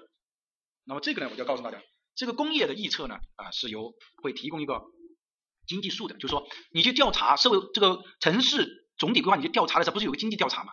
啊，它是有一个，比如说我年均 GDP 最要达到多少，那么你就要看一下，也是一样的。比如说我这个 GDP，比如说这里是啊五百万，经过了五年之后啊，比如说一年之后六百万，再一年之后七百呃八百万，再一年之后一千万，你发现它是这么一条线下来的，那么毫无疑问，我们有理由推测，它再下一年可能就是一百二十万。那么你既然有一百二十万的 GDP，那你知道哦，我这个工业这个门类，这个工业门类大概要多少？那就乘以，也是一样的，你就知道工业用地大概需要多少。关于商业用地是最难预测的啊，采用分项相加就可以了。也是在编制城市规划的时候，商业用地是最后来确定的啊，就是当其他地方都搞得差不多了啊，这个工业发现这地方好像做什么都可以，商业吧啊，可以服务。道路和广场就是按照比例来算就可以了，多少的比例？百分之十五到百分之二十五，就是它的需要的用地规模。至于其他的，那么就结合实际情况啊，至于其他的就可以按实际情况来进行计算就可以了啊。那么关于这个呢，就是我们说的啊建设用地规模。好，接下来就进入了我们啊另外一个建设用地规模之后，那我各种建设用地的位置。怎么来布置呢？我各种建设用地的布位置怎么来布置呢？啊，我我觉得，呃，我为了给大家就是说服大家吧，啊，说服大家吧，啊，怎么来算呢？我们按照经济来算。为什么中心区要布置商业？刚刚其实老师呢也不是说讲那个课外的，不是说纯粹就是为了讲的好玩，是为了也有点铺垫的，就是因为我商业我可以承担较高的地租，那当然我的竞争力要大了。我居住用地我只能承担中等或者是较低的地租，那我当然是商业之外肯定就是我了嘛。那我工业用地呢，是中等较低的地主，那我肯定就是往往外。刚刚有个人要错了，老师不一定，你这两个都是中等和较低的，那为什么是居住用地在前面，这个在外面呢？那告诉你说，居住用地和工业用地相比较起来，居住用地更加可以承担的地主，对吧？更加可以承担的地主，那么这个呢就是什么？你在进行城市用地布局的时候，你就会发现绝大部分是这个样子的。但是我们人为的，就说有人这样说，那按照你这种说法的话，这个地方全是商业，这方全是居住，这方全是工业。啊，是理论上是这样的，但是我们人会有人为的因素就去破坏，就是为什么我们要规划师？当我们发现如果你这个地方全是工业的话，带来很多社会问题啊，对吧？我们现在为什么要讲产城融合？就是人为的规定，你这个工业里面你要布置一些居住，你这个商业里面也不可能全是商业，为什么会出现空城的现象？白天你倒是人热闹，大家都在里面，但是晚上的时候大家都回去睡觉，你这个地方就变成一个空城啊。你一个商业你晚上就变成一个空城了，对吧？那怎么办？那就我们在规划的时候就要在这个里面人为的要规划一些居住用地进去，大家明白这个意思没有？啊，这个你就知道了。因为有些有些人说商业用地这个中心区啊，我们不要，我们商业中心区就是变商业，你你整个中心区就有问题啊，这个是第一个会变成空城现象。第二个就是商业要依赖于居住区，看见没有？需要一定规模的居住用地，所以所以什么？所以我刚刚才说的，商务用地外面就是居住，因为它本身它也需要它，并且它们之间没有相互干扰。而工业用地你要放在外面去。第二个是为什么工业用地放在最外？因为工业用地重运输摆在下面去了，啊，摆在摆在后面去了。好，那么这种的话就是说大体的建设用地之间的规模，给大家一个你大概记住。这个商业用地，它是要放在交通比较便捷的地方啊，就是商业用地要人商业用地要人气足，它为什么要在这个便捷的人气足？好，记住来，商业用地人气足，良好地段给居住，交通运输重运输，工业用地重运输，这个是它的一个大概的一个分布啊。商就是商业用地人气足，居住用地就良好地段给居住，商业用地人气足，工业交通重运输。就是工业用地和交通用地，它是重运输的，这个是大概的一个方式。好，那么我们接下来就来讲了哈，关于居住用地，那谁都知道啊，良好地段给居住，上风良地啊，什么都没有的地方，要放在上风向，水的上游，对吧？然后呢，要有什么？要太阳充足的地方，要放在山的阳面，要没有滑坡、泥石流的地方，避灾营养，不能有滑坡，不能有泥石流，不能有危险品仓库啊，这些都不要有，这种地方就给什么呢？给居住。你看高而恶下啊。然后呢，贵阳建议养生处实，水景相依，当然是良好地段给居住啊，良好地段给居住，看见没有？良好的地段给居住，这个是第一个。第二个就是关于居住用地的布局方式。前面我们是讲了城整个城市的布局，居住集中布置或者是分散布置，但是居住用地的布置是怎么布置的呢？有集中布置、分散布置和轴向布置，其实也是一样的。如果你居住用地集中布置的话，城市的规模不太大的时候是比较适合的，比如有些在县城是比较适合居住用地集中布置的。啊，没有分割，就你整个城市也不被道路分割的时候，采用这种集中布置。你集中布置，那么这个时候你说你就节约投资，对吧？你的投资就很节约了啊，用地也很节约。当如果城市过大了的时候，我们就不能采用集中布置的方式啊。给大家举个例子，比如说这个是一个城市，当我城市过小的只有三十几万人的时候，那我这个地方布置一个居住用地，呃，其他的这什么商业啊这些，当然集中布置这个地方啊，在上风向的时候，那这些地方也可能陆陆续续会有一些啊其他的，那这种没有问题。但是当整个城市已经过大的时候啊，已经很大的时候，那就会有问题了。会有什么问题？这一块是居住用地，工业用地在这个地方，这一片是工业用地。那么永远是早上的时候大家都往这边去上班，白天的时候都往这边回家，这种就会造成什么钟摆式的交通。这种的话，你修的再多的路它是会堵的。那如果说这个地方是工业用地，这个下边还有一个居住用地呢，进行一个分散呢，那你看就是这边也有一个居住用地呢，你看这样就不容易堵，对吧？对，通勤就很简洁了。好，关于分散布局，那么一般来说是用地啊，这个受这个受这个地形啊、交通啊各种的分散分隔，才会出现这种分散式布局。轴向布置呢，就是说。轴向布置的意思是说，还是以城市中心区为核心来布置，比如说这个中心区还是这个来布置，只是说因为轴向嘛，就是沿着路，沿着我们的路会布置一些啊居住区啊。我们来看一下，其实前面那个图呢啊也出现过这种情况啊，就说沿着交通干线，比如说大家可以想一下成都啊，成都虽然你看它这个往外面发展去了，这两边不是布置了一些很多的这个啊居住区嘛，对吧？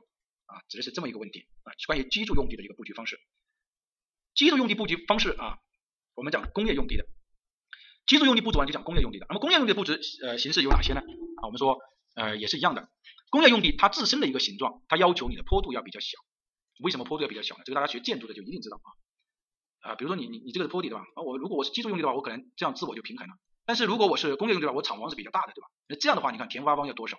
那么这种呢肯定就不行。所以呢，工业用地的坡度百分之五到啊千分之五到百分之二对吧？看见没有？这个是一个。第二个是它要靠近它的能源的地方。比如说我就是一个锂锂盐发电厂，这个锂的发电厂的话，那么毫无疑问，我应该要靠近什么？靠近我有能源的地方。当然，它有一些要求，就是不能在七度及以上的地震区，土壤的耐压应该大于每平方啊十五吨，最高水位啊，这个地方是最最高的水位，你不能高过零点五。就说工业用地的水位不能大于零点五啊。百年如果有一些呢，就是一般哈，这个当中说的是一般啊，一般。那么这样我其实就有个问题了啊，其实就有个问题。那么你通过你这个前面这些，大家就会觉得，比如说地震的不能大于七度及以上的地区，工业用地指的是一般不要选在这个地方啊。你在选你要掌握了。有人就说老师，我我们整个都是七度以上的地区，那我们照样盖工业啊。我经常说的是一般啊，七度及以上的地方，你最好不要选的这个地方啊。就当然就是这种气压温度有一些影响。哎，这个大家可知道，就说有些特殊的，比如说我本身就是生产手表的，那我要防磁对吧？这个大家可以理解啊，就不能小。什么？好。那么这个是关于啊这个第二个，第三个就是关于用地的选址啊，这个呢很重要哈，这一点就是避开，避开什么呢？避开这些大家都应该我知道啊，避开这些都应该知道，但是要避开文物古迹和风景区，也就是说风景区和这个呃这个生态自然保护区应该要避开这个工业区。前面那个题目大家可以看一下，它是什么？它是工业用地侵占入了这个风景名胜区里面去了，可能有有有啊这个，你看这个题目当年考试的就是什么？你看这个这个虚线是在这里对吧？这个虚线在这个地方，你看高新技术 M 一侵占了省级风景名胜区用地。这个我们说是不可以的啊，并且它应该要避开这个省级风景名胜区，明白这个意思吧？要避开啊，这个就是给大家把这个点提出来一下，单独提出来一下啊。所以呢，这个地方呢，我单独给大家画出来了。第二个呢，它要相对集中布置。刚刚我们已经讲了，大的是分散的，小的是集中的。你看，分散和包围，然后就近协作，指的是说它分集中的那一部分，比如说经济技术开发区里面的那一部分企业，它可以就近协作啊，这个是一个相对集中啊，相对集中。关于环境呢，就是说你必须要留出暗线和重要的出入口。就说如果说你工业用地你是在岸边河边的话，你应该要留出什么呢？应该要留出生活暗线。什么叫生活暗线？就是人家小群里可以散步的地方。哎，大家都知道这个河边很好，对吧？呃，这个风清气，风清气爽的吹的，对吧？那么很多人散步，那你说你把一个工业用地把这个把这个全部堵死了，这个显然是不什么不经济的，对吧？所以呢，就要留出生活暗线啊，江河的暗线要留出来。去年啊啊考了这道题目啊，大家后面你可以看得到。啊，关于交通运输啊，我们说工业用地重运输啊，这个没什么好说的。铁路要接近货场啊，年运十万吨以上的要设用专用线。水运的话，你要靠近港口。公路的话，你要你要联系方便啊，避免长距离运输。对，生活岸线。污染的话啊，像有些是联系运输的。什么叫联系运输？比如说我们的呃这个管道运输就属于联系运输啊。比如说我们呃从这个 瓜达尔港啊，然后铺了这个管道，然后通过云南再进入什么贵阳、贵州，那么这样的一条线过来，像这种就属于管道的联系运输啊。其中有一个人问了一个很很有的问题哈，他说为什么要用管道这种运输？啊，为什么要管道？还埋在地下去，干嘛埋在地下去？对吧？啊，其实你多想了啊，这种是一种，这个你你只是把它看成一种是一种能源，其实它本质上是一种什么？一种战略储备啊，一种战略储备啊。曾经我啊，当然这个啊是一个这个嗯阅考考研的一个阅卷的一个专家说的哈，就是有一年政治啊，就是考一个什么地理学的一个政治吧，就是考了这个马六甲海峡啊，当时就有个学生就提出来了，说中国应该避开马六甲海峡，通过巴基斯坦这个地方啊，直接通过陆路什么把这个呃能源通道打通当时大家看见这个呃这个这个分析之后呢，觉得非常有道理啊，并没有完全的按照呃大家什么要增加什么什么投资啦，什么货船务运输啦没有啊，他是从另外一个角度啊提出这个观点啊，也也是得到了很大的认可啊。对，绕开马六甲海峡啊，那现在确实就有云有云南的同学吧，应该有吧，是有这么一条管道的啊。我记得有一年就是说什么那个呃昆明这个示威啊，是什么什么什么林哈林场的啊林场，好像是就就就就是为了这个问题，后来不是有专家去这个解释这么一个问题吧？没有云南的，之前不是有一个云南有一个什么什么聚聚会嘛，就是反对这个嘛，反对这个嘛，后面专家不是去说了嘛，对吧？啊，对 PX 项目啊，这个是一个国家的一个战略眼光啊，现在成为了我们一条非常重要的一个能源通道。啊，这种就属于什么管道这个联系运输，还有一种就是属于啊这个污染啊有害气体的污染啊有害气体的不能过分的集中啊为什么不能过分的集中呢？为什么不能过分的集中呢？啊我们说比如说你一氧化氮啊二氧化氮还有什么啊硫化氢啊二氧化硫还有个就是比如说啊氰化物啊 CN，大家通过这几个啊大家如果没有做过环保啊你做环保你就发现单独处理这个一氧化氮二氧化氮很简单的就是把它高度氧化就可以了，但是当它直接在一起发生化学反应的时候那就非常难处理了。啊，就是比如像这种，你就把它氧化为最高等级的，就是二氧化氮和二氧化氮啊，把它排放出来就可以了。然后呢，二氧化氮呢又把它吸收掉，就处理掉了。但是如果说你放在一起经过了反应，那很麻烦啊，处理不了。对，光化学烟雾啊，所以呢不能过分的集中啊，有害气体的不能过分集中啊。今年考这么一个点，我也不知道为什么大家还会选错，要放在下游，工业用地应该放在下风全，放在下游啊，这个已经讲过几次了，还设置防护带。工业用地和居住用地之间应该要设置防护带的啊，还是回到二零一七年这个题目啊，你看它并没有设置什么。呃，并没有设置防护带，看见没有？并没有设置防护带，看见没有？这个题目，嗯，这个很明显就是它没有设置防护带。我们讲这些目的就是让你知道，其实你在编制城市规划的时候，你真正在做城市规划的时候，你就发现，你这个地方是工业用地，旁边是居住用地的话，你一定会在这里面设置一个隔离带的啊。这个你自然而然会想到这个地方设置一个隔离带。那，为什么？就是因为传统的这个学院教育已经让你知道了啊，这个必须要设置一个啊这个代码了。好，这个呢，呃，关于啊工业用地布置的原则呢，呃，基本上就在这个地方讲完了。但是有人对于这个一类、二类、三类工业用地。现在书本上呢没有采用这种划分的方式，就是什么电子、缝纫、手工、食品、医药、纺纺织，什么化学、医疗、医保没有。但是老师呢还是采用这种方式给大家讲的意思嘛？这种方式我觉得更容易理解。书本上的分类方式是说，呃，环境评价，环评没有影响的就称为一类，环评怎么样的就称为二类，环评怎么样称为三类。我我是从来不相信环评结果的啊，感觉有些问题啊。我问过环评的人，怎么算出来的环评？数据怎么来的啊？根本说不出来啊啊，都说这样的那样的啊，我我我觉得有些问题了。啊，我们还是从这样的，就说，呃，我认为是以基础用地的方式来进行一个核算，怎么来核算呢？就说，比如说你这个电子、缝纫和手工业，那我们认为对于我们基础没有什么影响，可以靠近基础区，那么这个称为一类工业用地。有一些是有一定的影响的，比如说食品、医药、纺织，我们认为它是有一定的影响的，那我们就称为二类。像有些是重化工影响的，对吧？那么肯定就是什么化学、冶金，那么就是属于什么？属于三类啊，这样这样的你来理解啊，这样典型的可以理解啊。比如一类，像三类化学品放在居住用地当中是绝对不可以的啊，绝对不可以的。你看，它都已经明确告诉你要设置保城市保持一定的距离，设置较宽的防护带。二类呢是独立的地段，一类的它可以和居住用地放在一起，你看它就没有规定啊，所以大家在看这个图标的时候也一定要记住这一点啊。那么呃第四类用地啊，就是我们说物流仓储用地，原来呢叫物流用地，后来呢改成叫物流仓储用地，为什么？为什么完为什么叫物流仓储用地？就是啊原来叫仓储用地啊，原来叫仓储用地啊，这张整错了啊，不是叫物流用地，原来叫仓储用地，那么现在叫物流仓储用地，就是增加了什么？增加了物流的功能，增加了物流的功能。那么现在的快递行业啊这么发达，对吧？那么你就知道。好，我们来看一下，就说物流仓储用地分为三类啊，一类物流仓储用地，二类物流仓储用地，三类物流仓储用地。老的标准是分为普通危险品仓储和露天堆放啊，老的标准呢你就不要管啊，但是我认为老的标准其实更容易理解啊，我们按照一二三来分。那么一类其实你就会把它理解为普通仓库就可以了，啊，二类啊，三类呢就叫什么呢？叫危险品仓库。完，总而言之，三类是最危险的。什么三类？比如说储存这个石油的，你就知道，你看它多危险，油罐一爆炸多危险。储存我们说的。氰化物的啊，就是大家有些时候你走在车上的时候，你开车在高速公路上，你它老远有一个爆，这个爆的这个标志啊，你就知道它是很危险的。那么这种称为三类物流仓储用地，对化工类的，啊，其他的你就归为二类就可以了。那么它应该布置在哪个地方啊？等一下我们讲完之后，我们会去复盘复盘一下，就是为什么这样布。比如说小城市，如果你是一个小镇城的话，你就单独布置在城市的边缘就可以了。比如我这个小城市，我单独布置在城市边缘，这里有一条县道啊啊，大家呢乡镇上的人呢都在这个地方来了，我这个地方是储存物资的，对吧？啊，你看靠近铁路、公路或者河流，便于城商寄散的，我就不需要进城了嘛。比如我在这里买了，我在这里批发了，我批发之后我就沿着这个县道我就走了就可以了。这个小城市，如果是大中城市的话呢，要集中和分散相结合。什么叫集中和分散相结合？同类集中，不同类分散。举例子，比如说我家电，大家如果去一个城市，比如说我这里一个城市，这个家电来了，那么基本上这里所有的都是家电，你们相信你可以去看一下，国美也在这里，美的一般也在这里，除了美的还有就是这个苏宁也在这里。你不要看着好像他们之间三家天天打得很火热，但是那些搬运的小工啊，都是都是那一批人啊，都是那一批人，他们是最喜欢的，对吧？因为你要争夺人，你要争争夺这个物流，你是不是要加钱啊？就这一伙人啊，这个呢很多啊，一般呢是处在城市的郊区，嗯啊，一般呢是处在城市的郊区啊，聚集效应是吧？这个叫什么？这个叫同类集中。但是你看你这里都是家电，然后有个人说来来来来，我们把这个也放在这个里面，我们把什么？我们把这个电子产品啊，不说电子这个电子产品，比如说我们说呃粮食储备也放在这里，粮食也放在这里，那可能就不太合适了，对吧？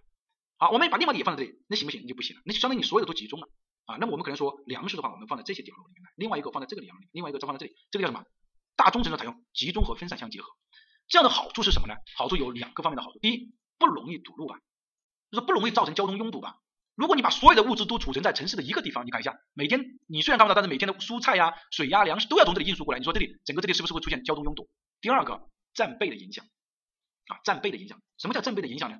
就是当打仗的时候，那你就要注意啊，这个地方可能，如果你全部储存在一起的话啊，别人东风啊啊，我们当然我们是东风了的，别人呢可能就轰轰炸你这个储备物资点了啊，这个也是不安全的，所以要分分散啊，三类布局啊，这个三类布局就是说三类物流要怎么布局啊，这个考试的重点啊啊，一定要注意，就是第一，远郊独立地段，远郊独立地段最好处在城市的什么低位，就说远郊这个地方，比如说城市处在远郊比较远，然后呢稍微是这样的一个地方，洼洼的这个地方。一旦你就算爆炸也好，泄漏也好，最少是处在洼地嘛。你看，这个是一个，这个是一个点。第二个呢，就是最好要和使用的方向一致。为什么要使用的方向一致呢？比如说我也是一样的啊，这外面是一条路，比如说我的使用点在这个地方，你的储存三类储存点在这个地方，那我是不是要通过城市？通过城市的话就增加了危险了。你在城市中心去爆炸怎么办？那你刚好就你就和它处在一个地方嘛，使用的方向一致嘛。那么这样的话不是对吧？你们哥俩好嘛？你们反正两个都是有危险的，对吧？你们两个有危险的，两个危险的摆在一起去嘛。啊，这个是关于三类用地，我单独要避免穿越城市，对吧？避免穿越城市。第三个就是什么？就是避开，要避开一些军事设施和其他的重要。关于储备仓库，什么叫储备仓库？就是粮食储备站。大家还我不知道大家有多少人见过这个储备仓库？就是最近不是有那个叫什么三年前已经平仓了嘛？就是有人说看到国家形势不太稳定，那我们是不是要储存粮食呢？啊，那么像你这种战略储备的粮食，就要放在独立的地段，一般的就要放在独立的地段。对，粮站放在独立的地段。转运仓库，转运仓库指的是说。我是比如说郑州啊，比如说郑州，郑州大家都知道它是一个呃这非常大的一个重要枢纽，但是所有的铁路，比如说陇海铁路等等，在这个地方都要什么都要转，比如说我陇海铁路是往这个方向去的，但是我可能去西安要往这个方向去，那我所有的这个叫什么转运一下，那么但是我既然是转运，我并不为整个城市服务的，那我肯定是放在城市的边缘或者是郊区，靠近铁路和港口比较联系密集的地方，铁路集装箱一下来，立马就上另外一条铁路，和这个城市不会影响这个城市，看见没有？你看这个多好，是不是？那么这转运仓库，供应仓库就是说为我整个城市来供应的。供应仓库是为我整个城市来供应的，为我整个城市来供应的，为我整个城市供应的话，你看就接近供应区就可以了，接近供应区就可以了。好，我们现在回到啊第一张图，回到第一张图，回到这张图，我们来看一下啊，大概来看一下，大家可以看一下这个风向，风向是这样吹的，所以工业用地摆在下风向，有没有问题？有没有问题？就是为什么我们现在来讲，我们要把我们讲的知识点呢融入到这个图上，你看一下人家是怎么做的，你就知道你也可以做。你看它的风向是这样吹的，所以摆在下风向。水良好地段给基筑，所以良好地段给了基筑。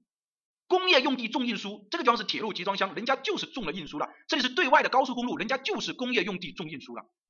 人家有没有问题？没有问题吧？啊，有人说这个地方为什么有一部分工业用地？那我们刚刚说了，你要看大的面积的啊，你要看这种，可能这个只是一类的，对吧？你要看或者说是已经继承现实的，就是已经是现实的摆在这个地方的，你要看大的方向啊，不要去看这个。你看工业用地重运输，良好地段给了你的居住。商业中心人气足，你看你的商业中心是不是都布置在居住区的中心呢？同学们看一下，那我要人气足，我怎么办？我只能布置在中心呢，我并且我能承担很高的地租啊。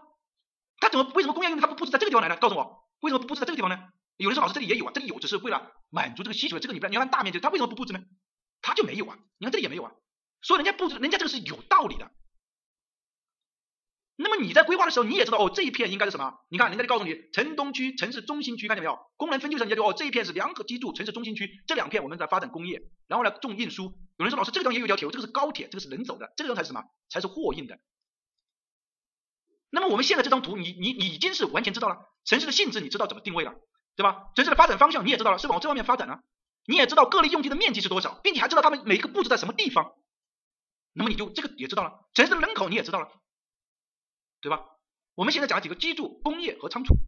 至于公共服务设施，其实很简单，公共服务设施就是按照什么？按照梯级来布置。市一级的公共服务设施就按市一级的来布置，其他的公共服务设施就按照区一级的来布置。而物而而这个这个叫什么？这个密地是怎么布置啊？均衡布置。你看是不是均衡的布置？是不是均衡的布置？哎，这个地方也有，这个地方也有，这个地方也有，这个地方也有。你看这些地方都有，均衡的来布置。所以，我们大的方向呢，我觉得已经了解了啊。对，均衡来布置。我们前面讲这些东西，其实都是告诉大家，哎，你为什么是最要是这样考量的？只是这么一个意思。其实这个地方你看它的仓储用地，你也可以看得出来哈，它这个仓储用地它也是分散布置的啊，它并没有布置在某一个地方啊。这个当时这种显然是仓储用地啊，这种是仓储用地啊，这种呢是仓储用地，这种是仓储用地啊，因为它是属于大城市的嘛。我们说仓储用地是大集中小分散，对吧？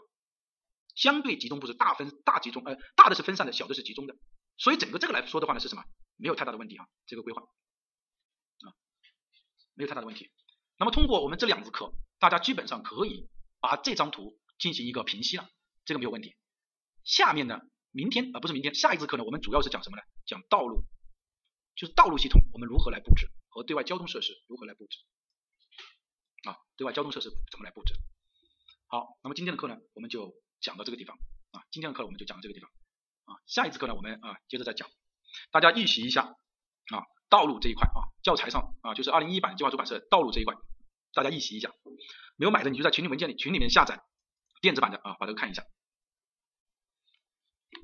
好我们今天就讲到这个地方啊，